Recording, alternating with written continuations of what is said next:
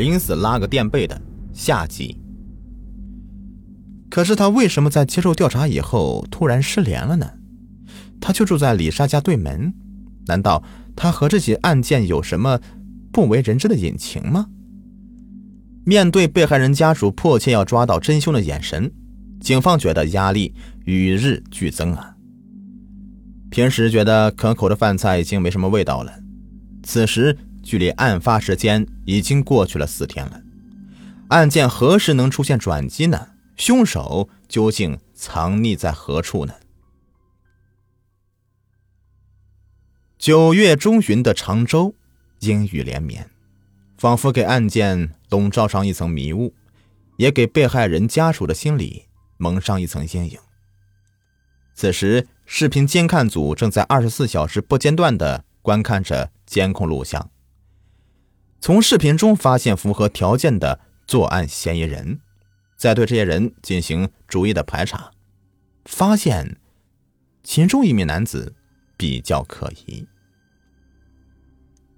这名可疑男子就是视频中的这个男子。经过对比，这个男子进入小区的时间完全吻合作案时间，而更加让警方觉得可疑的是，这名男子在即将走出监控范围时，情绪似乎有些异常。可疑男子在走到监控处，眼神往上一瞄，下意识的就埋了一下衣角。嫌疑男子目光瞄向的方向正是小区的监控探头。如果一个正常人，那么他走路是不会关注监控录像在哪里的。警方分析，这个人很可能就是犯罪嫌疑人。警方根据录像中这个男子的体貌特征，迅速找到了他。经过警方的核实，这名男子名叫李坤，常州当地人，是案发小区的一名业主，就住在李莎家后楼的十层。民警来到李坤家时，他正在卧室里睡觉呢，家人将其唤醒。李坤非常配合民警的工作，每一个问题都答得很有耐心。调查中，警方知道了李坤是当地一家工厂的普通工人。收入比较稳定，并没有什么不良的案底。警方只好保留对李坤的怀疑。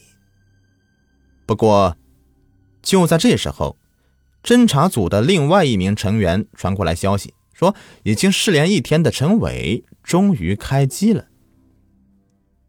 原来呀，陈伟关机是因为他搬出小区以后电话系统出现故障造成的，并不是他想逃离警方的调查。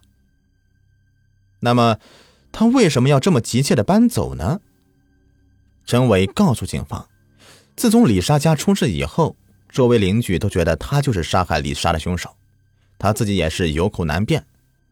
陈伟接受不了大家对他的猜想怀疑，因此决定搬离之前的住的小区。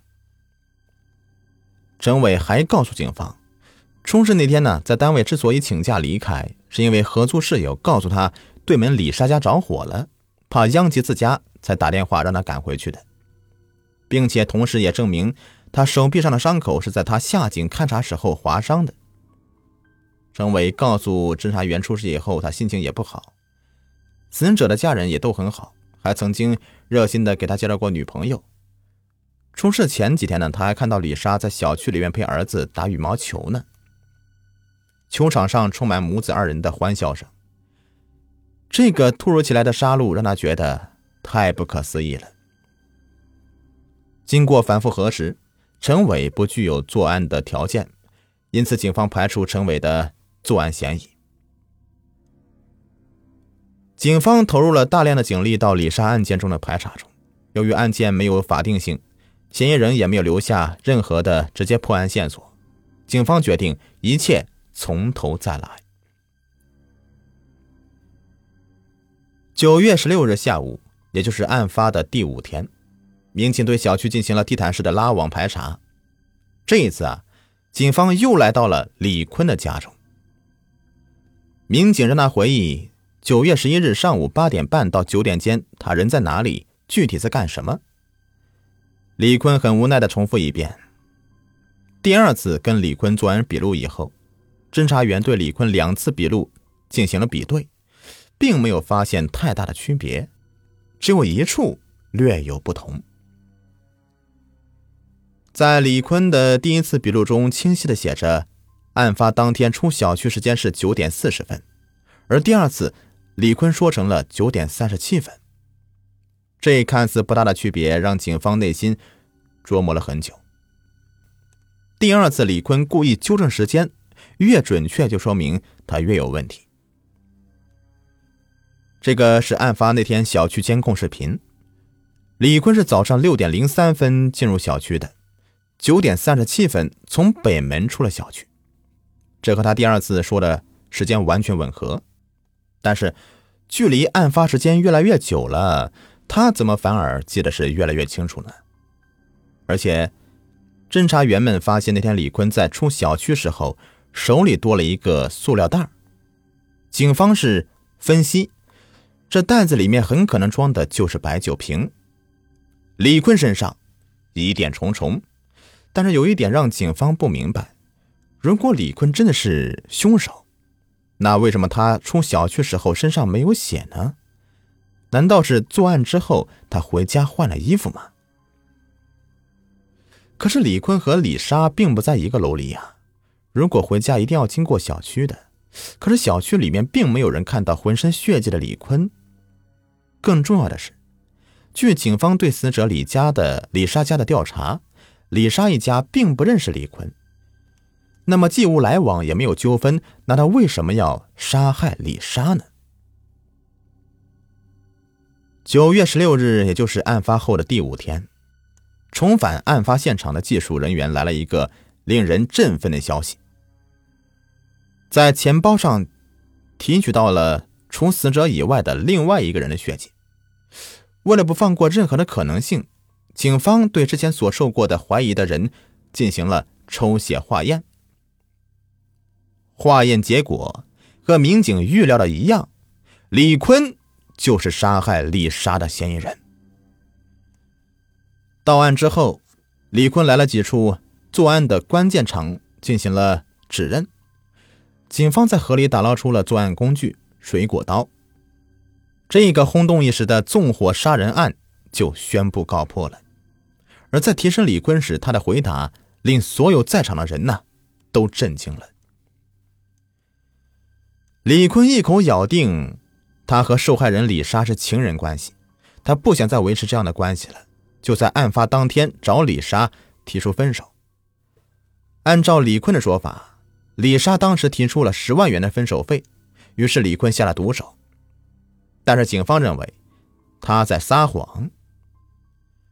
警方通过调查发现，李莎和李坤根本就没有任何来往。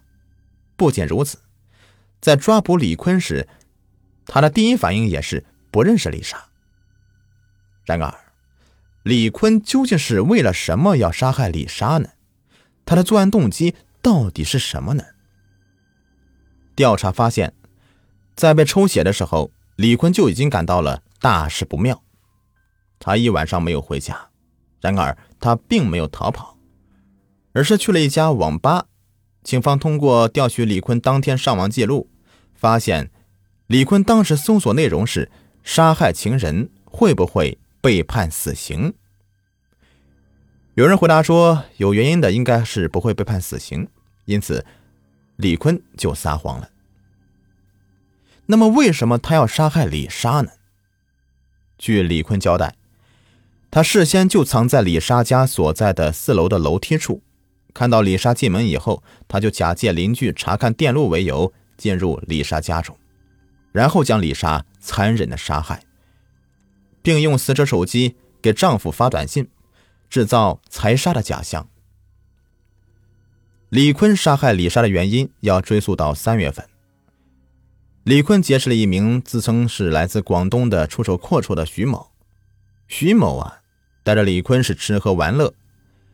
李坤以为自己是遇到贵人了，没想到徐某带着李坤来到一个赌场进行赌博，借了二十万块的水钱，并让李坤作为担保。之后，徐某就不知去向了。面对巨额债务，李坤慌了，他去高利贷公司借了四万块钱，但一直都还不上款。按照国家法律规定，超过一定金额的高利贷是不受法律的保护的。然而，李坤并不知道，并偷了老婆的工资卡还贷。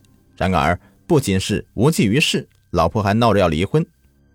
于是他决定犯罪，获得死刑。李坤因为压力大，就买了很多望远镜，经常用这个东西偷窥对面楼的人群。他发现家庭主妇李莎作息规律，白天自己在家里，于是就决定对李莎下手。这人太可怕了，死了也要拉一个垫背的。好了，今天的大案就说完了，感谢各位的收听。在节目的最后啊，给您推荐一个卖潮服潮鞋的商家——辉哥潮牌工作室，经营各类鞋子衣服多年了，在业内啊是数一数二的卖家，质量经得起您的考验。有喜欢名牌鞋子衣服的，又不想花太多钱的朋友啊，可以了解一下啊，像什么球鞋啊、运动鞋啊，他这里都有。微信号是幺八八七九四九二七九三，买不买没有关系，进来看看也欢迎。微信号是幺八八七九四九二七九三。